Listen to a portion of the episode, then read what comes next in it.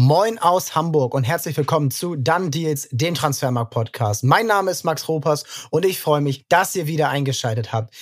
Wir haben in den letzten Wochen sehr viel über die Zeitenwende Ende der 90er, Anfang 2000er gesprochen und jetzt in dieser letzten Folge dieser Staffel wollen wir mal raufschauen, wer diese Zeit beendet hat und wer eine neue Zeit, eine neue Ära eingeführt hat.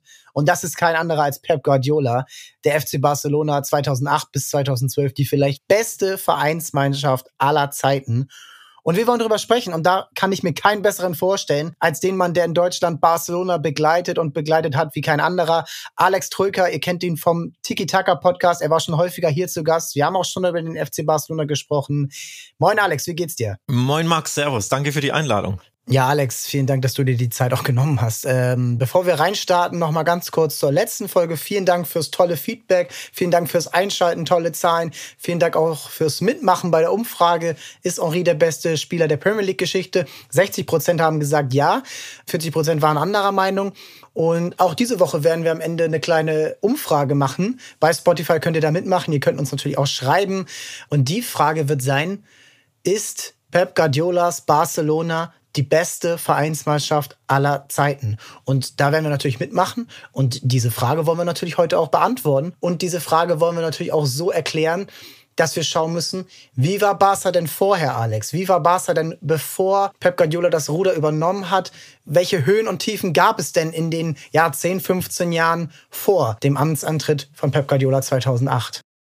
Ja, ich glaube, so eine zusammenhängende Story gab's ja gar nicht so sehr. Also mannschaftstaktisch zum Beispiel war Barca auch nur vor der Zeit vor Pep ja eine Mannschaft von mehreren, die ja mal solche und mal solche Phasen hatte. Also ich, auf Ballbesitz sind sie natürlich immer gegangen, das war schon immer das Vereinskredo, aber der Erfolg zum Beispiel hat sich ja gar nicht dermaßen eingestellt, wenn man so rund um die 2000er Jahre sich zurückerinnert oder auch davor zu Zeiten, wo sie so Kluivert, Rivaldo und so im Verein hatten, da wurden sie ja nicht ständig Meister und haben auch nicht den allerbesten Fußball gespielt. Ich glaube in der Champions League zum Beispiel gegen Leverkusen kann ich mich mal erinnern, da haben sie mal gespielt, da waren sie auch alles andere als gut wurde mal Vierter in der Liga mit Ach und Krach, gab mal gute Spiele, mal schlechte Spiele. Also es gab diesen durchgehenden Erfolg mit diesem prägenden, berühmten Kurzpass Tiki-Taka Ballbesitzfußball gab es so gar nicht, sondern gute Spiele, schlechte Spiele. Es kamen viele ähm, Transfers wurden getätigt, viele Holländer zum Beispiel rund um die 2000er.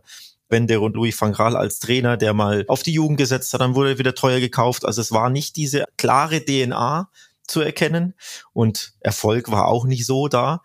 Und so richtig, wirklich geändert, komplett neu justiert und geändert hat sich das tatsächlich mit Pep Guardiola. Ähm, auch wenn sie davor ja schon die Champions League gewonnen hatten unter Frank Rijkaard, mal wieder dem holländischen Trainer. Aber so richtig dieses Barca, wie man es auch wahrgenommen hat, als der schillerndste, schönste, beste Verein der Welt mit dem schönsten Fußball, das ging erst so richtig los mit Pep Guardiola, ja.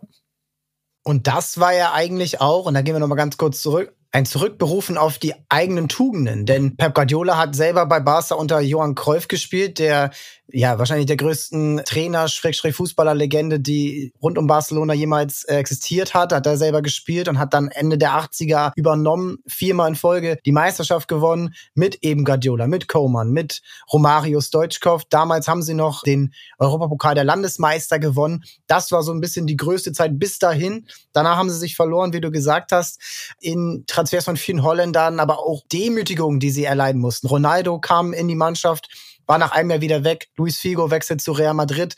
Das war demütigend 2000. Viele Schulden und ein Mann, der auch dann dafür verantwortlich war, dass Pep Guardiola dann irgendwann geholt wurde, war Juan Laporta, der Präsident. Er kam 2003 ins Amt. Kannst du zu ihm beschreiben, was er anders gemacht hat, um dann überhaupt erstmal diese erste erfolgreiche Phase mit Ronaldinho und Co., wie die überhaupt eingeleitet werden konnte? Denn das war ja schon die erste Wende im Club. Ja, das ist ein gutes Stichwort. Laportas Name sollte da auch immer erwähnt werden. Oft ist es ja so, dass man sich darauf fokussiert oder fast schon versteift, nur Pep zu nennen, wenn man sagt, Barca's goldene Ära unter Guardiola, wo sie ja auch das Sextupel gewonnen haben, mehrfach die Champions League alles dominiert haben, ist natürlich mit dem Namen Pep Guardiola eng verwurzelt oder verknüpft, aber tatsächlich der Mann dahinter war Laporta, der Präsident, der ins Amt gekommen ist, der noch damals sehr, sehr jung war. Jetzt ist er in der zweiten Amtszeit, weil er ja aufhören musste. Aber damals hat er ja wirklich den Verein umgekrempelt, hatte eine neue Vision, hat ein äh, sehr, sehr interessantes Team um ihn rum gehabt. Unter anderem mit Sandro Rossell, der ja dann sein nicht nur Erzfeind, sondern Nachfolger wurde. Aber da eine sehr, sehr spannende Junta-Direktive, ein Board, ein Vorstandsboard mit aufgebaut und mit in den Verein genommen, die den Verein umgekrempelt haben, die ähm, ja vieles richtig gemacht haben, gut gemacht haben, viele Transfers natürlich getätigt haben, alle haben nicht funktioniert. Wir werden später darauf eingehen, was es da für illustre Namen gibt, die ja, äh, ja ehrlich gesagt ein Griff ins Klo waren. Aber eben ein goldener Griff oder der goldene Griff schlechthin war nicht nur der auf der Trainerposition mit Pep, sondern davor schon ein Transfer eines Spielers, nämlich von Ronaldinho. Den hat Laporta geholt, obwohl er ja eigentlich einen anderen wollte, wie du wahrscheinlich gleich erklären wirst. Aber Ronaldinho war ja der goldene Griff schlechthin. Und so haben Laporta und Ronaldinho den Verein umgekrempelt oder zu neuem Leben verschafft und Pep Guardiola hat das dann ja in diese goldene Ära verwandelt. Aber tatsächlich Laportas Einstieg und Ronaldinhos Transfer haben den Verein quasi wiederbelebt, wenn man so möchte. Ja, du hast angesprochen, David Beckham war das erste Objekt und da genau. war man sich ja schon mit Man United einig. Er hört da gerne auch nochmal in die Folge mit Uli Hebel zu David Beckham rein, die erste Folge dieser Staffel. Denn das wäre natürlich was ganz anderes gewesen. Der Spieler war deutlich älter und der Spieler war deutlich langsamer, ein ganz anderer Spielertyp genau. und das hätte auch sicherlich cool werden können und Trikots wären auch verkauft worden. Aber Ronaldinho war natürlich in den nächsten drei, vier Jahren mit Abstand der beste Spieler der Welt. Mhm. Und er hat in dieser Zeit natürlich auch noch viel mehr bewirken können. Er war fit, natürlich. Er hat vor Spielfreude nur so gesprüht. Er hat alles dominiert mit seinen Dribblings, mit seinen Schüssen, mit seinen, ja, mit seinem ganzen Flair, mit seiner Aufmerksamkeit, die alle auf ihn gezogen haben, wodurch dann auch die Mitspieler glänzen konnten. Und was Barca ja damals schon so ein bisschen durchgezogen hat, ist, die eigenen Talente kriegen mehr Spielzeit. Also ein Xavi, ein Iniesta, Victor Valdes ist dann irgendwann ins Tor gekommen. Messi natürlich mit 18 Jahren. Das war ja schon so mit drin im Team, mit in der DNA des Clubs. Also da haben die Leute aus der eigenen Jugend die Zeit bekommen. Das lässt sich ja auch überall nachlesen. Bei Barca seit jeher schon größer ist als bei allen anderen Clubs. Da kriegen die Eingewächse aus La Masia die Einsatzzeit, wie auch heute mit Pedri und Gavi und Jamal.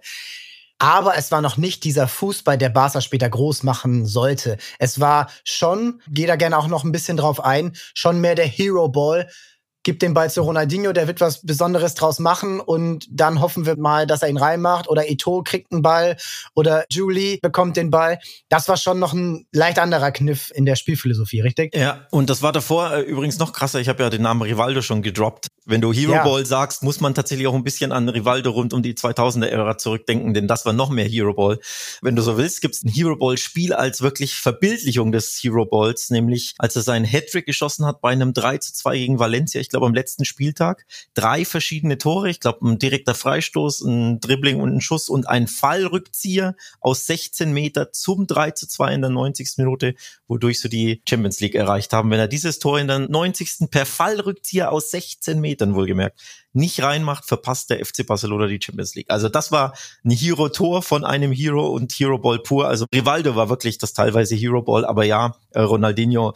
Ich will es jetzt nicht ganz so krass Hero-Ball bezeichnen, weil sie wirklich schon teilweise besser Fußball spielten. Aber natürlich, wenn du so einen Hero, also einen wirklichen Superstar hast, der ja auch wirklich peu à peu besser wurde. Ne? Das seine Entwicklung ging ja nach oben, wie später bei Messi, dann, dass du wirklich gesehen hast, der ist so herausragend, dem kannst du den Ball geben und der kreiert irgendwas. Der Rest der Mannschaft war okay, war gut, aber Ronaldinho hat daraus sensationelles gemacht. Von daher, aber ich möchte auch nicht den Fehler machen, nur mich auch hier wieder nur auf Ronaldinho zu versteifen, denn ich habe ja gesagt, Laporta hat ganz gute Transfers getätigt, viele Transfers, viele gingen auch nicht so gut, aber es gab den Haupttransfer, der allerbeste wahrscheinlich ist der von Ronaldinho, aber er hat ja das Jahr später Laporta Eto'o und Deco auch geholt. Ne? Deco kam ja als Champions League-Sieger von Porto. Eto'o ist ja gescheitert. Bei Real Madrid wollte ihn nicht. Bei Mallorca hat er sein Talent, glaube ich, angedeutet. Hat dann auch eine Stange Geld gekostet. Ich glaube 25 Millionen roundabout. Und hat sich ja dann auch zu einem absoluten Weltklasse-Spieler entwickelt. Also sie haben mit Eto'o und Ronaldinho Spieler geholt, die enormes Talent hatten, die aber noch recht jung und entwicklungsfähig waren und dann bei Barca erst den Schritt zur Weltklasse gemacht haben. Also das hat sich auch ausgezeichnet in Beckham, den du ja genannt hast, hätten sie einen fertigen Spieler gekauft, der ja bestenfalls stagniert hätte oder auf dem Level geblieben wäre, schlechtestenfalls natürlich abbaut. In Ronaldinho, Deco und Eto haben sie entwicklungsfähige Spieler gekauft, die Top-Monster-Talente waren oder schon Stars, aber eben noch mehr bei Barca noch besser wurden, noch mehr gewachsen sind, ähm, noch mehr Verantwortung übernommen haben und dann ja den Verein dann eben auch zu Erfolgen verholfen haben. Also da waren auch ein paar Transfers dabei, die sehr, sehr gut funktioniert haben und die Mannschaft einfach wesentlich besser gemacht haben. Ja, und 2004, 2005 übernehmen sie dann ja so ein bisschen die Herrschaft der Primera Division, hieß sie damals noch, äh, La Liga, und werden Meister. Sie spielen begeisternden Fußball. Auch ich erinnere mich daran noch, dass einfach so die coolste Truppe Europas damals war. Und auch in der Champions League dann legendär gescheitert am FC Chelsea in einem legendären Spiel in der Stamford Bridge, wo Ronaldinho ein Traumtor macht. Auch da wieder Hero Ball, aber Chelsea war schon noch einen Schritt voraus. Im nächsten Jahr nachdem sie die erste Meisterschaft auch gewonnen haben, relativ knapp sogar noch gegenüber Real Madrid, die ja auch nicht das beste Real Madrid mehr waren. Im nächsten Jahr schlagen sie dann Chelsea, kommen weiter und gewinnen dann auch die Champions League im zweiten Anlauf. Ja, in diesem System Rijkaard, Ronaldinho, Eto und sind eine richtig starke Mannschaft, aber sie sind immer noch nicht, natürlich, die sind Champions League-Sieger. Man kann nicht viel kritisieren, aber sie sind, und deswegen ist das ja so ein bisschen auch meine These, das war nicht so ein krasses Fundament, was sie da hatten, denn sie gewinnen die Champions League. Sie haben auch da ein bisschen Glück gegen Arsenal. Da haben wir letzte Woche mit Jogi Hewe drüber gesprochen. Das hätte auch anders ausgehen können, wenn Jens Absolut. Lehmann Eto nicht von den Beinen holt. Ja. Sie gewinnen die Champions League, sie gewinnen die zweite Meisterschaft in Folge. Aber du kennst es auch, im Erfolg werden viele Fehler gemacht. Und da würde ich jetzt gerne auch mal mit dir drüber sprechen. Welche Fehler wurden denn gemacht? Kann man das so genau beziffern, was 2006 wir erinnern uns, das war auch das Jahr der WM. Was wurde da gemacht, dass dieser Erfolg, diese, wo man ja dachte, oh, das ist eine Mannschaft für die Jahre, die sind ja alle noch nicht alt. Eto war 25, Ronaldinho war 26, Deco war auch noch nicht so alt, Xavi, Iniesta, Messi kommt mehr und mehr ran. Der hat in der WM schon angedeutet, was er alles kann, auch auf der größten Bühne. Also da dachte man ja, ach Gott, das wird ja so eine krasse Ära jetzt. Sie kam aber nicht. Was waren die Gründe? Ja, ich glaube gar nicht, dass so viele strukturelle Fehler gemacht wurden, sondern ähm, ja, es ist ja manchmal so, dass manche Spiele nach sehr, sehr großen Erfolgen, in dem Fall Champions League-Sieger zum Beispiel in Paris, äh, auch ein bisschen satt werden einfach. Und als Pep dann kam, hat er zum Beispiel äh, einen Decline bei, also der Decline bei Ronaldinho war augenscheinlich, das war wirklich, wirklich krass. Der war sehr, sehr satt mit, ich glaube, 27, schon 28, hat er ja mehr Party gemacht als dann Fußballspiele entschieden. Also der wurde sehr, sehr schnell sehr satt, auch durch die Erfolge und und ja, Lebenswandel einfach.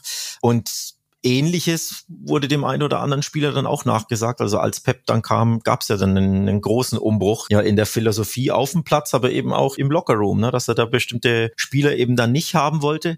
Deswegen glaube ich nicht, dass es äh, so viele Fehler gemacht wurden, sondern diese Mannschaft war dann hat so viele Erfolge in einer kleinen Zeitspanne gefeiert das ist auch generell einfach schwer aufrechtzuerhalten, ne? wenn du Champions League-Sieger wirst und Meister und dann das jedes Jahr immer wieder dieses Top, Top, Top-Niveau zu halten in einem Sport, in dem Nuancen entscheiden, ne? Low-Scoring-Sport, da kannst du auch mal im Halbfinale ausscheiden durch ein blödes Tor.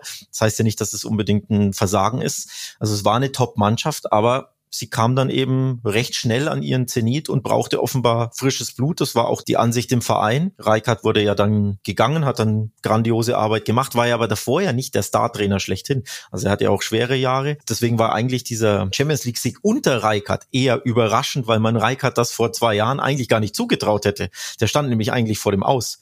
War irgendwann, ich glaube, zehnter, zwölfter zur Halbserie und man wollte ihn eigentlich eher entlassen und hat dann die Rückrunde noch mit ihm gespielt und äh, ich glaube, dann endete, wurden sie doch trotzdem noch Zweiter, weil sie irgendwie 14 Spiele gewonnen haben oder so. Aber sie waren nicht so überzeugt von Reikert als diesem Startrainer. Deswegen war der Champions League-Sieg eher ein bisschen überraschend von ihm. Hat ihn dann zu lange im Amt gehalten vielleicht? Also was vielleicht der langfristigen Entwicklung geschadet es hätte. Es war ja richtig, ihn im Amt zu behalten. Er hat ja grandiose Arbeit dann doch gemacht, nur man hätte es ihm vorher eigentlich gar nicht so zugetraut, weil er nicht als dieser Startrainer kam. Und deswegen war der Zyklus dann offenbar auch einfach ein bisschen von dieser Mannschaft recht schnell dann und recht überraschend, aber trotzdem irgendwo beendet, weil es schwer war, da an Erfolg zu reihen, vor allem international gesehen. Und offenbar war man da der Meinung, dass diese Mannschaft frisches Blut braucht, vor allem von der Trainerbank, neue Impulse, eine neue Spielphilosophie, eine eine neue Art und Weise, Fußball zu spielen, ne? wirklich als Mannschaft nochmal mannschaftstaktisch geschlossener, mit einer klaren Idee. Und man hatte da eben ja einen sehr, sehr interessanten Mann aus der eigenen Jugend, im Verein und man weiß ja, bei Barca ist diese Barca-DNA auch immer ganz wichtig. Das gibt's ja in der Bundesliga auch noch. Was ist denn das? Also, weil wir müssen ja auch mal darüber sprechen, wir gehen ja einfach mal schon mal rein, weil die zwei Jahre dazwischen, die waren echt zum Vergessen, kein Titel gewonnen, auch ein Henri, der geholt wurde, hat nicht richtig funktioniert oder nicht auf dem Level, was er bei Arsenal gemacht hat. Ja, Messi war stark, aber wäre auf sich allein gestellt. Die anderen haben auch nicht richtig funktioniert. Ein Xavi, ein Iniesta, die haben so auf hohem Niveau, aber stagniert. Auch die anderen Transfers haben nicht so gegriffen. Äh, Tyram, Zambrotta auch alle relativ alt. Und dann 2008, Reikard geht, man entscheidet sich für Pep Guardiola zum Beispiel und zieht ihm einen Jose Mourinho vor. 2008, also das ist wirklich, ich habe es mir gestern so ein bisschen so gedacht, wie bei Harry Potter, wenn der sprechende Hut da sitzt und du guckst entweder Gryffindor oder Slytherin und sie entscheiden sich dann, man kann sich jetzt aussuchen, wer jetzt was ist. Man entscheidet sich jetzt wirklich für diese Philosophie, denn Jose Mourinho hätte ja auch theoretisch gepasst. Er hat Barca Vergangenheit, er spricht die Sprache, er hatte richtig Bock auf den Job. Man hat sich aber für Pep Guardiola, den Mann mit der größten Barca DNA entschieden, obwohl der nur ein Jahr die zweite Mannschaft trainiert hat. Warum hat der so überzeugen können, dass das jetzt mit ihm der neue Weg ist, den dieser Club gehen muss. Ja, das müsste man eigentlich eher Laporta fragen, weil das war schon ein Wagnis natürlich, ein sehr, sehr großes Risiko, aber er hat da eben ja diesen, kann man ja fast schon so sagen, ne, den Jahrhunderttrainer da ausgemacht, offenbar angedeutet, weil er einfach tolle Arbeit bei Barca B, der zweiten Mannschaft, jetzt heißen sie ja Barca Athletik, in der dritten Liga gemacht hat. Also Mannschaft hat tollen Fußball gespielt, hat wirklich Tiki-Taka, Kurzpassspiel, Juego de Position, hat den Ball laufen lassen und das hat offenbar Laporte am Ende so begeistert, dass er sich gegen Mourinho, den Star-Trainer von Chelsea, ne, wie man ja weiß, und für Guardiola entschieden hat, einen nach wie vor Nobody. Ja, der war defensiver Sechser bei Barca, auch während der Cruyff-Ära und später noch. Aber als Trainer natürlich bis auf die zweite Mannschaft in der dritten Liga ein unbeschriebenes Blatt. Also es war ein Wagnis, ein Risiko, dass man da sich gegen Mourinho entschieden hat, der ja unter Van Translator, Übersetzer und Co-Trainer war und natürlich richtig heiß drauf war, zurückzukehren zum FC Barcelona und natürlich durch sein Ego ja ein bisschen gekränkt war, würde ich mal sagen. Oder nicht nur ein bisschen, stark gekränkt, dass er den Job nicht bekommen hat und der unbekannte Guardiola, der nur in der dritten Liga coachte, dann den Job bekommen hat. Man weiß ja, Mourinho ging dann zu Real Madrid und das war dann die berühmteste Ära der beiden Vereine Vereine im Zweikampf gegeneinander, der großen Rivalen. Aber ja, großes Risiko, aber eben Pep hat durch tolle, tolle Arbeit mit der Jugend auf sich aufmerksam gemacht, hat gezeigt, dass er mit jungen Spielern umgehen kann, sie formen kann. Er hat ja zum Beispiel, als er dann Barca übernommen hat, Busquets aus der Jugendmannschaft direkt in die Stammelf gehieft und einen Weltklasse-Sechser aus ihm gemacht. Also er konnte auch mit Talenten umgehen. Der Fußball war toll. Und deswegen ist man vielleicht auch aus monetären Gründen irgendwo, denn Mourinho wäre unglaublich teuer gewesen und Pep war ein bisschen günstiger. Also da gab es wahrscheinlich auch verschiedene Gründe. Aber ist dann dieses Risiko eingegangen und alles richtig gemacht, Herr Laporta, ne? Im Nachhinein. Ja, also man liest auch sehr viel darüber, dass Johann Cruyff da wieder direkt in die Entscheidung involviert war. Er sollte wohl erst auch selber der Trainer werden mit Pep Guardiola als Assistent. Da hat wohl dann die Frau dagegen gewotet und Pep Guardiola dann selber übernommen mit seinem Segen, mit dem Vater, der Spielidee. Und er hat ja direkt auch Nägel mit Köpf gemacht. Er hat nicht erstmal sich alles angeschaut und ist nicht mit dem gewöhnlichen, wahrscheinlich Respekt reingegangen. Er hat gleich gesagt, Ronaldinho, Deco, Eto, die kann ich für mein Spiel nicht gebrauchen. So salopp übersetzt. Und das hat er wirklich so gemeint. Und er hat das öffentlich gesagt. Und Eto, weiß man ja, der ist ja noch geblieben. Ronaldinho und Deco waren relativ schnell weg. Zambrotta auch zu alt. Die gingen beide zu Milan, Deco zu Chelsea. Eto sollte auch weg. Und was man lesen kann, ist, dass die Mannschaft ihn Pep davon überzeugen musste, dass Eto bleiben muss. Denn er hatte nicht so viel von ihm gehalten, aber er ist geblieben und hat 30 Tore im ersten Jahr gemacht. Und war davor, gehe gerne mal auf Eto auch ein, weil Eto ist so ein Spieler, der wird schnell vergessen, obwohl er die vielleicht beste Torquote in diesen Jahren hatte. Der war viel verletzt davor, aber der hat fast ein Spiel pro Tor gebraucht. Also das sind Quoten, die heute ein Haaland, ein Lewandowski, ein Harry Kane erreichen. Lewandowski jetzt auch nicht mehr, aber das ist ein Spieler gewesen, wo ich mir denke, daran hätte er sich auch schnell die Finger verbrennen können, wenn er den direkt verkauft und es vielleicht dann nicht so läuft in der ersten Saison die er natürlich dann auch gebraucht hat, um dann das Standing zu haben, um diese Philosophie so durchzuziehen, wie er sie durchziehen konnte. Ja. Warum ist Eto so ein, so ein Reizcharakter gewesen innerhalb Barcelonas? Ja, das war eine Personalie, die für Erstaunen gesorgt hat und zwar nicht unbedingt im positiven Sinne, also dass Pep alles umkrempelt und seine eigenen Ideen, seinen eigenen Kopf hatte, das weiß man jetzt erst recht, dass es sehr, sehr eigen ist. Ne? Aber deswegen habe ich es ja gern gesagt, ähm, er hat offenbar ähm, ja eine Sattheit in der Mannschaft erkannt und hat dann wirklich Stars teilweise abgesägt oder zum Abgang verholfen, nicht mehr eingesetzt. Also Ronaldinhos, die Kleinen, hatte ich ja schon erwähnt, der war augenscheinlich das war verrückt, weil er ja drei, äh, drei Jahre vorher der mit Abstand beste Fußballer der Welt war, aber der Decline mit 27, 28 war so offensichtlich. Teilweise hat er auf dem Platz wie ein anderer Spieler ausgesehen. Da hast du auch gemerkt, da braucht's was Frisches, ne, unter Pep. Und das hat Pep natürlich auch gesehen. Und er hat das Gleiche bei Deco dann irgendwann ausgemacht. Bei Ronaldinho war es auch der negative Einfluss auf Messi zum Beispiel, denn Ronaldinho war mehr nach Party zumute und Messi war ja der aufkommende Superstar, in, in dem Pep dann auch viel gesehen hat. Und man wusste dann auch, okay, Ronaldinho ist so ein bisschen der Ziehvater für Messi, also sie verstehen sich privat auch gut und es wäre ein schlechter Einfluss gewesen. Deswegen hat er Ronaldinho irgendwann aus dem Verein getrieben und das war auch überfällig und notwendig. Und mit Deco und Eto, die passten halt in diese Riege. Das war eben diese, ja, weiß nicht, ob man es Clique nennen will, aber eben, ja, diese drei Spieler, drei Stars, die zuvor eben den Verein getragen haben, die aber auch ein bisschen den Lebenswandel vollzogen haben, auch nicht ganz so gut von der Art und Weise Peps Meinung in den Lockerroom gepasst haben, die vielleicht minimalen schlechter Einfluss waren auf den Verein oder nicht mehr auf andere Spieler oder nicht mehr diese 100 Prozent gegeben haben, wie sie Pep gefordert hat. So kam eins zum anderen und deswegen hat er peu à peu die Spieler ja aus dem Verein gedrängt, aus der Mannschaft gedrängt, nicht mehr eingesetzt, ihnen nahegelegt, dass sie sich einen anderen Verein suchen sollen, etc. etc. Bei Eto eben, und jetzt komme ich auf diesen Namen, war das mit Abstand am umstrittensten, denn der hat die Leistung gezeigt. Und auch damals erinnere ich mich, dass ich das nicht verstanden habe aus der Entfernung, warum er Eto da auch unbedingt loshaben wollte. Denn der hat Tore geliefert, der hat gebrannt für den Verein. Der hat richtig gut funktioniert. Im Nachhinein meiner Meinung nach mit Luis Suarez der vielleicht beste Neuner aller Zeiten, die Barca hatte. War auch noch überhaupt nicht alt, hat funktioniert, hat sich blind verstanden mit seinen Mitspielern, Traumtore geschossen. Aber irgendwie im persönlichen Miteinander hat das zwischen Pep und Eto offenbar nicht so funktioniert. Eher aus Peps Seite, nicht aus Etos Seite. Und hat den dann auch aus dem Verein gedrängt. Und man weiß ja, ein Jahr später dann gab es diesen berühmt-berüchtigten Switch mit Ibrahimovic, wo sie ja unfassbar viel Geld für Ibrahimovic gezahlt haben und Eto im Package obendrauf gelegt haben, nur um Ibra zu bekommen, weil Pep der ja, Meinung so ein war. Winterreifen, ne? Also ja. echt so abgeschoben ja. mit einem, der in 199 Spielen 130 Tore für den Verein gemacht hat, dazu noch 40 Assists, der in zwei Champions League Finals getroffen hat. Das haben wirklich nur die allerwenigsten geschafft, mehrfach in Champions League Finals zu treffen. Und der auch immer noch sagt, okay, menschlich hat es nicht funktioniert, aber vom Trainer Guardiola, vom Fachlichen schwärmt er bis heute. Also ein Vollprofi war er damals, der ja, der immer noch in der Blüte war, der ja auch danach bei Inter immer noch abgeliefert hat und auch da das Triple gewonnen hat. Sehr, sehr interessant. Ich will jetzt gar nicht so sehr drüber meckern, weil letztendlich hat Pep Guardiola trotzdem die größte Mannschaft im Vereinsfußball wahrscheinlich geschaffen, die jemals gespielt hat.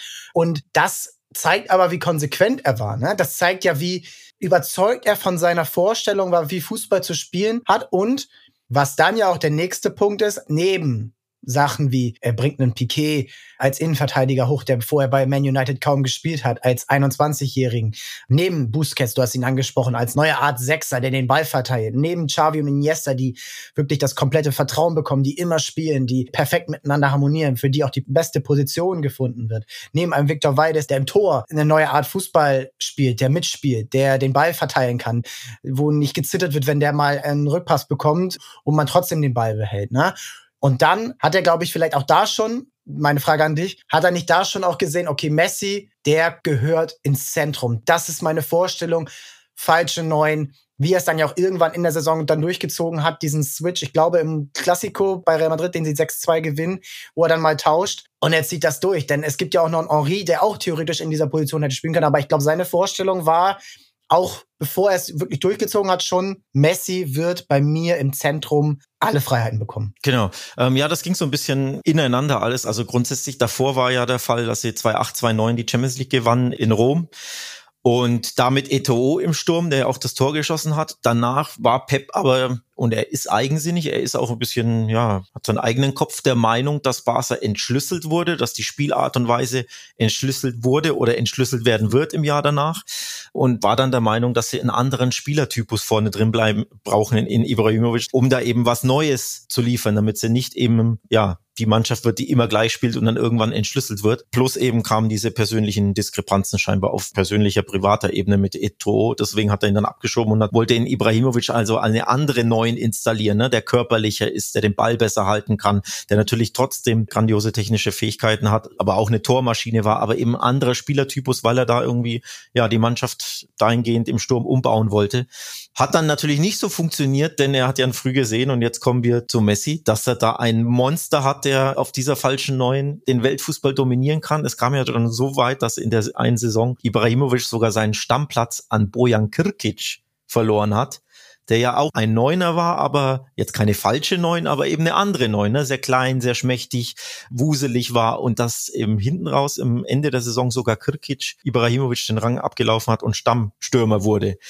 Also da sieht man schon, dass es mit Ibrahimovic dann natürlich auch menschlich nicht funktioniert hat. Der hat ja diese Verbannung auf der Bank oder dass er dann den Stammplatz teilweise an Kirkic verloren hat und an Messi natürlich auch, hat er ja dann sehr persönlich genommen. Ne? Mit seinem Ego war das überhaupt nicht zu verknüpfen. In der Biografie lästert er ja immer noch über Pep. Also Ibrahimovic war ja ein Versuch, etwas zu ändern, hat nicht funktioniert. Aber dadurch, dass er dann Messi im Kader hatte, hat er dann System dann vollständig auf Messi als falsche Neun, als ähm, ja, falsche Neun ist ja fast schon der falsche Begriff. Ne? Er war ja Alleskönner. Er war ja Dribbler, Torjäger, kreativer Maestro im Zehnerraum. Das ist ja wesentlich mehr als eine falsche Neun, aber betitelt wird es ja oft als falsche Neun. Und ja, irgendwie hat Pep da gesehen, dass er da ein absolutes Monster schaffen kann und dass er mit diesem Spielertypus den mit Abstand besten Fußball spielen können. Und dann Ibrahimovic ging wieder. Messi übernahm endgültig das Zepter im Herzen der Mannschaft, nachdem er zuvor ja nur, nur auf dem rechten Flügel war. Und ab dann haben sie wirklich alles dominiert, den Weltfußball schlechthin. Ja, das Spannende finde ich bei Barca in dieser Zeit ist, dass wirklich die externen Transfers selten wirklich richtig gut funktioniert haben. Ausnahme Dani Alves. Aber du hast Ibrahimovic angesprochen, aber auch Lepp, Martin Cáceres, Dimitri Chigrinski, für mich der geilste Name in dieser Zeit, der wirklich Ganz komischer Wie viele Spiele hat er gemacht?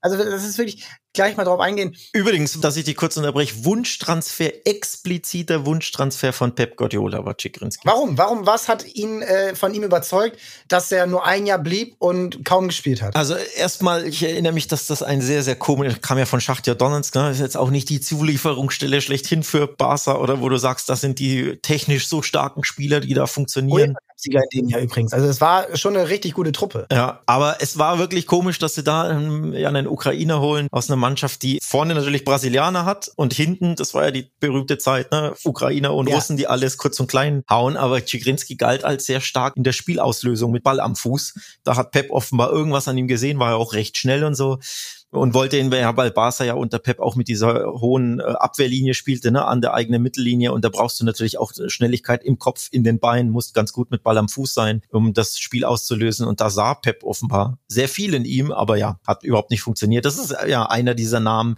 gibt ja wirklich viele. Schlepp hat ja auch überhaupt nicht funktioniert, kam dann von der Insel, da hättest du aber schon gedacht, dass der besser funktioniert, weil er bei Arsenal auch ne, auf Ballbesitz trainiert war ja, gab viele, viele Namen, die überhaupt nicht funktioniert haben unter Pep, obwohl sie eben Wunschspieler von Pep waren. Ne? Ibrahimovic war auch klarer Wunschspieler, den wollte Pep unbedingt. Hat auch nicht funktioniert. Also da gab es ja mehrere. Deswegen umso interessanter ist, dass ja Hit und Miss waren bei den Transfers und trotzdem die Mannschaft so herausragend funktionierte. Ja, schon kurios, ne?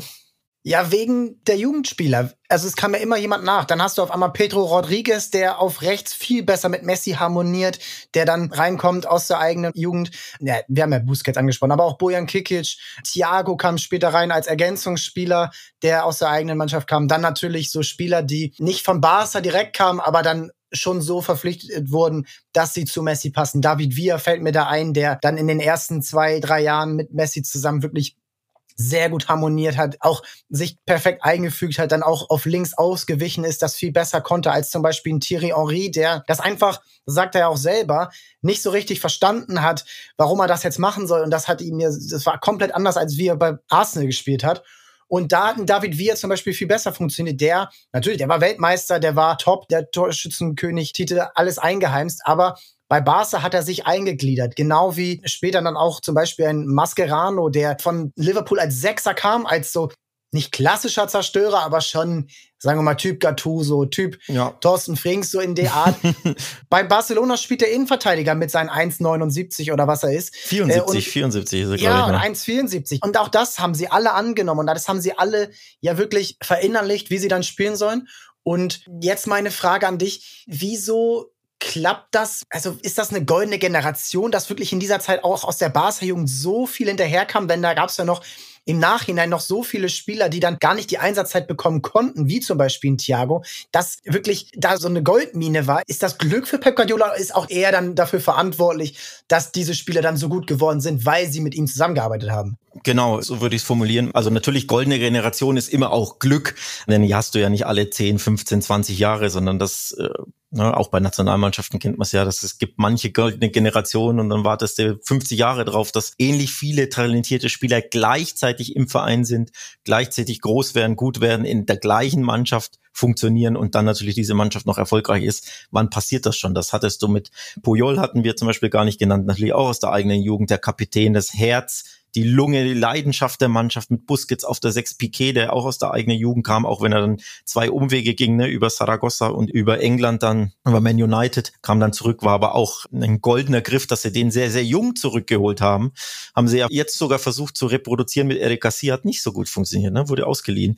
Aber Piquet auch eigene Jugend, Top-Mann, der auch von Pep einfach wesentlich besser gemacht wurde. Du hattest Busquets, der von Pep entdeckt, entwickelt wurde. Xavi und Iniesta kamen schon natürlich vorher vorher in die Mannschaft. Ich glaube, da ist der Entdecker sogar Van Gaal gewesen. Die waren nämlich schon älter. Interessanterweise hat es bei denen sehr lange gedauert, bis sie absolute Stammspieler wurden beim FC Barcelona und auch Weltklasse-Spieler wurden. Also zu Weltklasse-Spieler wurden sie unter Pep.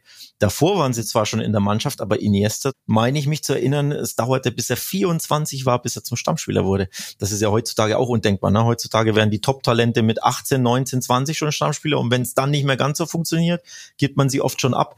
Man hatte auch viel Geduld und auch Iniesta und Xavi hatten viel Geduld, wurden dann aber unter Pep zu diesen absoluten Weltklasse-Spielern, historisch starken Spielern. Dann hast du natürlich Messi gehabt und sehr, sehr interessant, er hat ja auch unbekannte Jugendspieler von Barca situativ besser gemacht, dass sie Klassikos entschieden haben, dass sie viele wichtige Tore geschossen haben. Spieler, die normalerweise ja eher das Niveau haben, Abstiegskandidat La Liga bestenfalls. Also ein Jefren, ein Victor Sanchez, Cuenca zum Beispiel. Das sind ja alles keine sonderlich talentierten Spieler gewesen oder gute Spieler gewesen, die unter Pep super gut funktioniert haben, wenn auch nur situativ, jetzt nicht über viele Jahre hinweg. Pedro haben wir genannt, der war ein goldener Spieler auf rechts.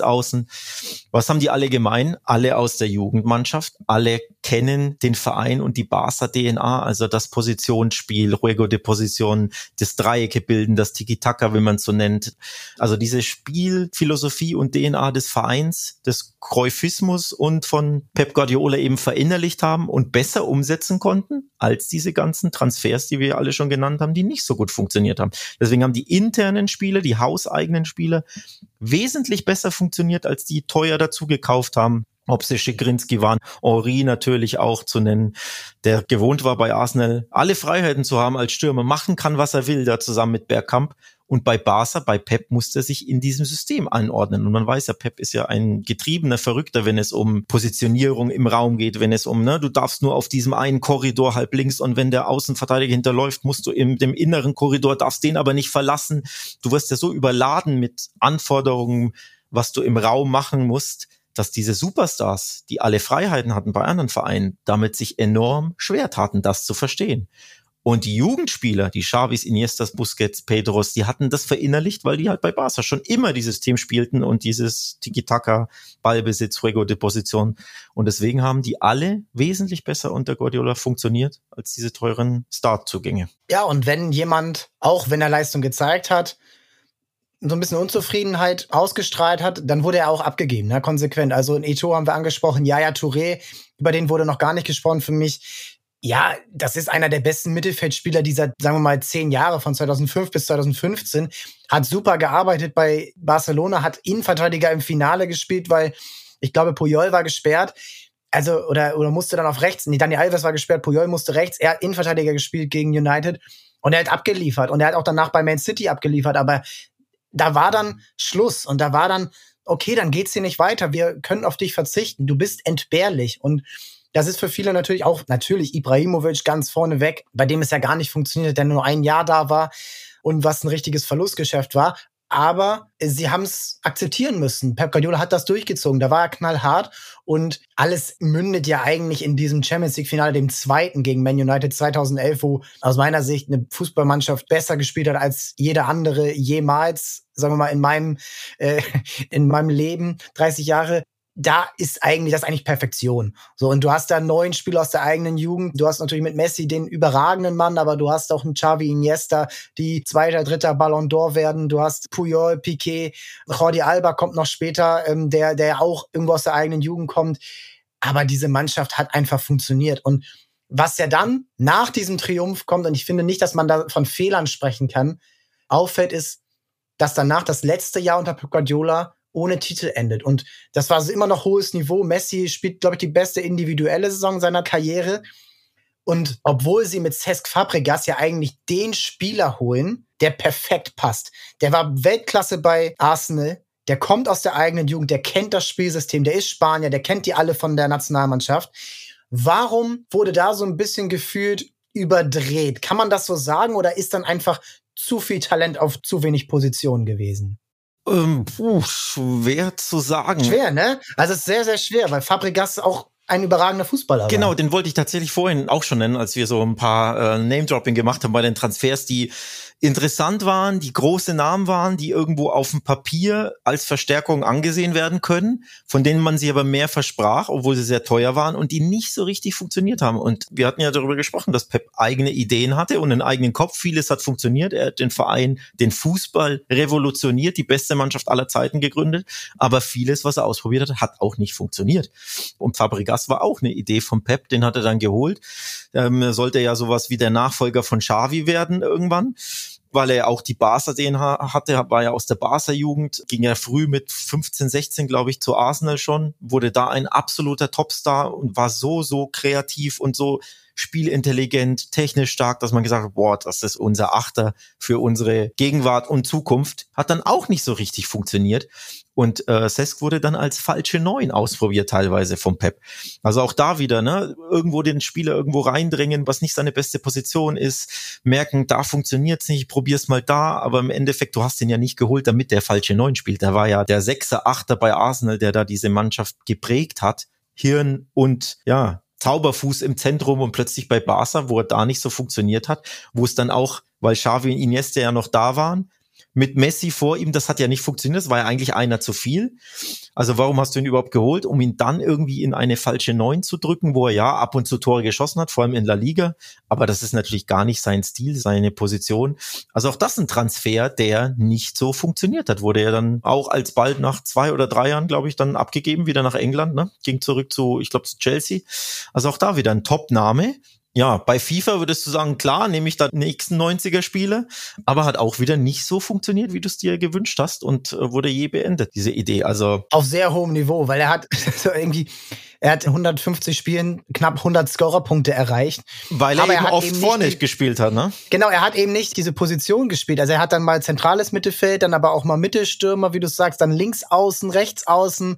Also er wurde so ein bisschen hin und her geschubst und hat aber in den entscheidenden Spielen eben nicht dort gespielt, wo er bei Arsenal gespielt hat und wo er dann natürlich auch viel tragender war. Und ja, da hat man dann so wirklich gemerkt, okay, es kann auch irgendwann mal zu viele gute Spieler geben. Und vielleicht hätte dann da, das ist jetzt Makulatur und das ist natürlich auch Jammern auf hohem Niveau, aber vielleicht ein Spieler, wie es dann später zum Beispiel Ivan Rakitic war, der sich so ein bisschen besser eingegliedert hat, der dann so ein bisschen auch die Minuten übernommen hat, da vielleicht schon besser gepasst. Es ist super schwer, weil auch zum Beispiel ein Alexis Sanchez ja ähnliches erlitten hat der als super talentierter Spieler von Udinese Calcio kam aus England.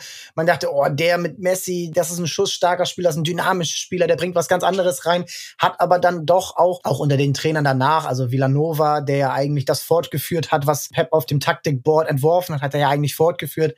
Da hat das nicht so funktioniert. Und es ist dann doch wieder, ich finde, das ist so der Tenor dieser Folge und auch eben der Tenor dieser Ära. Die eigenen Talente haben besser funktioniert und dann hat sich das halt auch weiter so durchgezogen. Und du musst es dann wirklich auf die absoluten Superstars dann ein paar Jahre später gehen, darüber haben wir auch gesprochen, die dann wirklich besser sind als die, die aus der eigenen Jugend kommen. Also Neymar, ne, Suarez, die haben dann wirklich das gezeigt, dass man wirklich aufs Ganze gehen musste, um diese Truppe überhaupt noch mal besser zu machen. Ja, stimmt. Äh, an Alexis Sanchez hatte ich jetzt gar nicht gedacht, aber ja, ist mir auch jetzt eingefallen. Der wurde ja dann auch geholt, als Messi in der Mitte spielte, damit er da rechts außen den neuen Pedro geben kann, wenn man so will.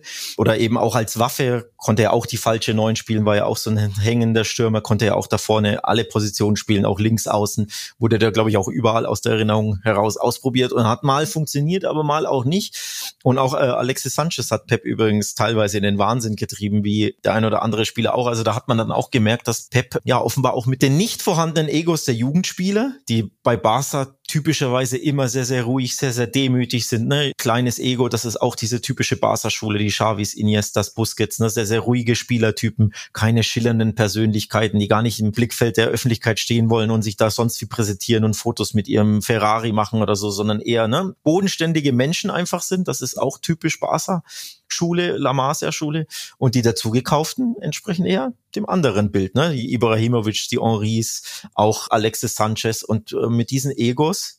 Auch Eto ist, äh, war ja so ein Ego, Ronaldinho natürlich, also all diese eher dazugekauften hatten größere Egos und man hat gemerkt, über kurz oder lang hat das bei Pep dann doch nicht so ganz funktioniert wie gewünscht, zumindest nicht über die längere Strecke, dass man sagt drei, vier, fünf, sechs, sieben Jahre, denn die wurden ja alle recht jung gekauft, die Spieler.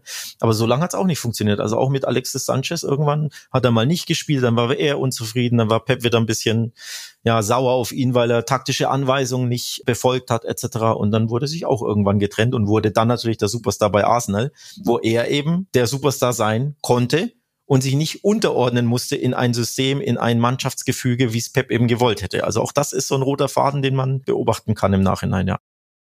Ja, das lässt sich bei sehr, sehr vielen beobachten, dass die nach dem Verlassen von Barca wirklich eine richtig gute Zeit hatten, was natürlich zeigt, sie sind richtig gute Fußballer und sie haben vielleicht einfach da nicht glänzen können neben einem Messi und einem Iniesta und einem Xavi, die das wirklich so ineinander perfektioniert haben. Und du siehst einen Thiago bei Bayern, du siehst einen Cesc Fabregas bei Arsenal, der da im ersten Jahr direkt Meister wird. Du siehst Alexis Sanchez. Das sind Spieler, die Ibrahimovic natürlich sowieso bei Milan und PSG, die danach wirklich eine absolute, ja, Zeit erlebt haben, wo sie das Zentrum der Aufmerksamkeit sind. Und glaubst du, dass Pep Guardiola auch deswegen nach vier Jahren freiwillig zurückgetreten ist, weil er davon so überladen war, dass es ja eigentlich gar nicht mehr besser laufen kann und dass er diese Mannschaft dann ja auch nicht mehr irgendwie weiterentwickeln kann, wenn es die besten Spieler der Welt ja schon nicht mal mehr schaffen können, in diese Mannschaft reinzukommen. Das muss doch an einem nagen. Ja, es hat doch offensichtlich an ihm genagt. Wir sind ja recht schnell die Haare auch ausgefallen, ne? Also man konnte sogar sehen, dass, wie es an ihm, ja, das ist wirklich ja. damals war das so die Geschichte, dass er mit, ich glaube, vollem Haupthaar zu Barca ging und als er aufhörte, waren die Haare weg. Er ist ja auch so ein getriebener Wahnsinniger, der den ganzen Tag über Fußball nachdenkt. Und ja, das hat sich offenbar auch optisch bemerkbar gemacht. Aber ja, er war natürlich dann am Ende ausgebrannt. Man muss natürlich auch sagen, Barca ist mit der schwerste, komplexeste Verein, das komplexeste Umfeld, ne?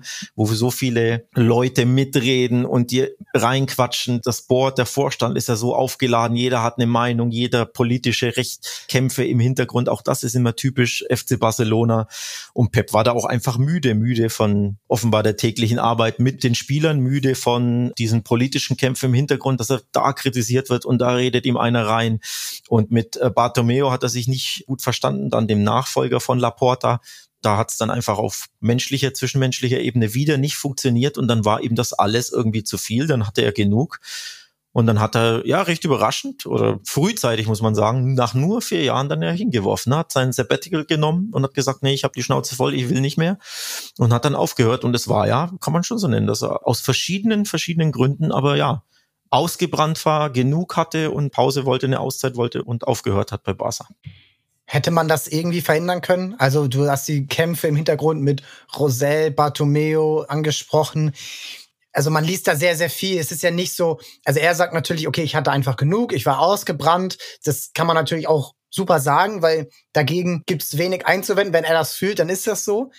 Aber natürlich ist es auf der anderen Seite auch ein Geschenk des Himmels gewesen, diese Mannschaft zu trainieren mit diesem überragenden Spieler und den sehr, sehr vielen leicht weniger überragenden Spielern. Ne?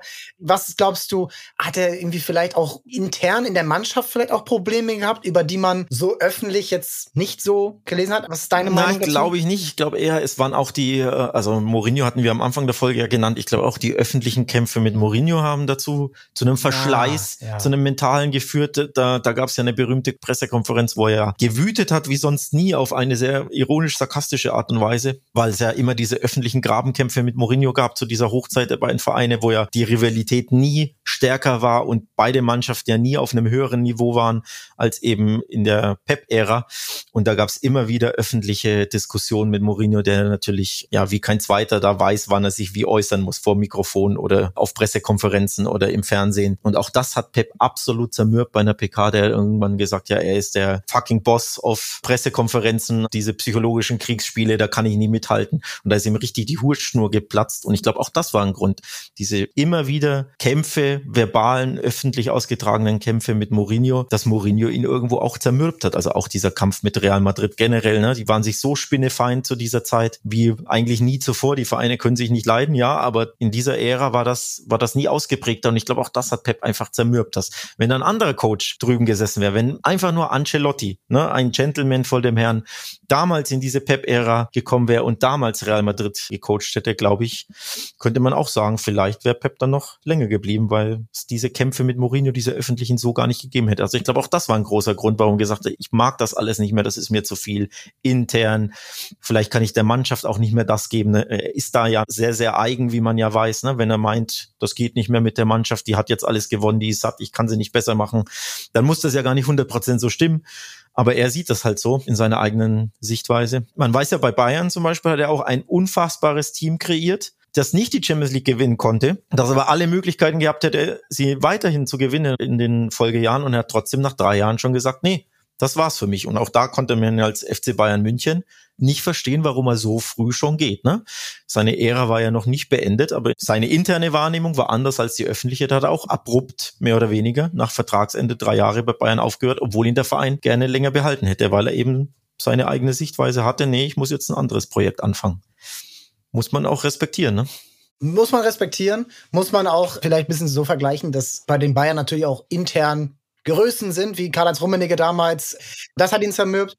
Und bei Man City sieht man jetzt, wenn da alle ihm, sagen wir mal, zuarbeiten, weil es gibt jetzt nicht wirklich Berichte, dass Investor Al-Mubarak oder so ihn da wirklich quälen oder so, die ermöglichen ihm alles. Alles, alles. Und da ist er jetzt acht Jahre, vom Geld her braucht man gar nichts sagen, das hat er bei den anderen Clubs auch, aber er ist da jetzt acht Jahre und äh, es gibt anscheinend wenig Anzeichen, dass er vielleicht irgendwann genug hat, wenn es noch einen zweiten Champions League-Titel gibt oder so. Aber das, das ist Pep Guardiola äh, nicht. Und zurück zu Barcelona und Real Madrid. Du siehst ja auch bei Mourinho, dass er das bei Arsenal schon durchgezogen hat und dass er dieses Spiel in den Fußball so richtig reingebracht hat und dass Pep Guardiola auch deswegen ja, vielleicht einen Fehler gemacht hat, den Club zu verlassen, was er nicht hätte machen müssen, genauso wie Arsene Wenger Fehler gemacht hat bei Arsenal, die er nicht hätte machen müssen.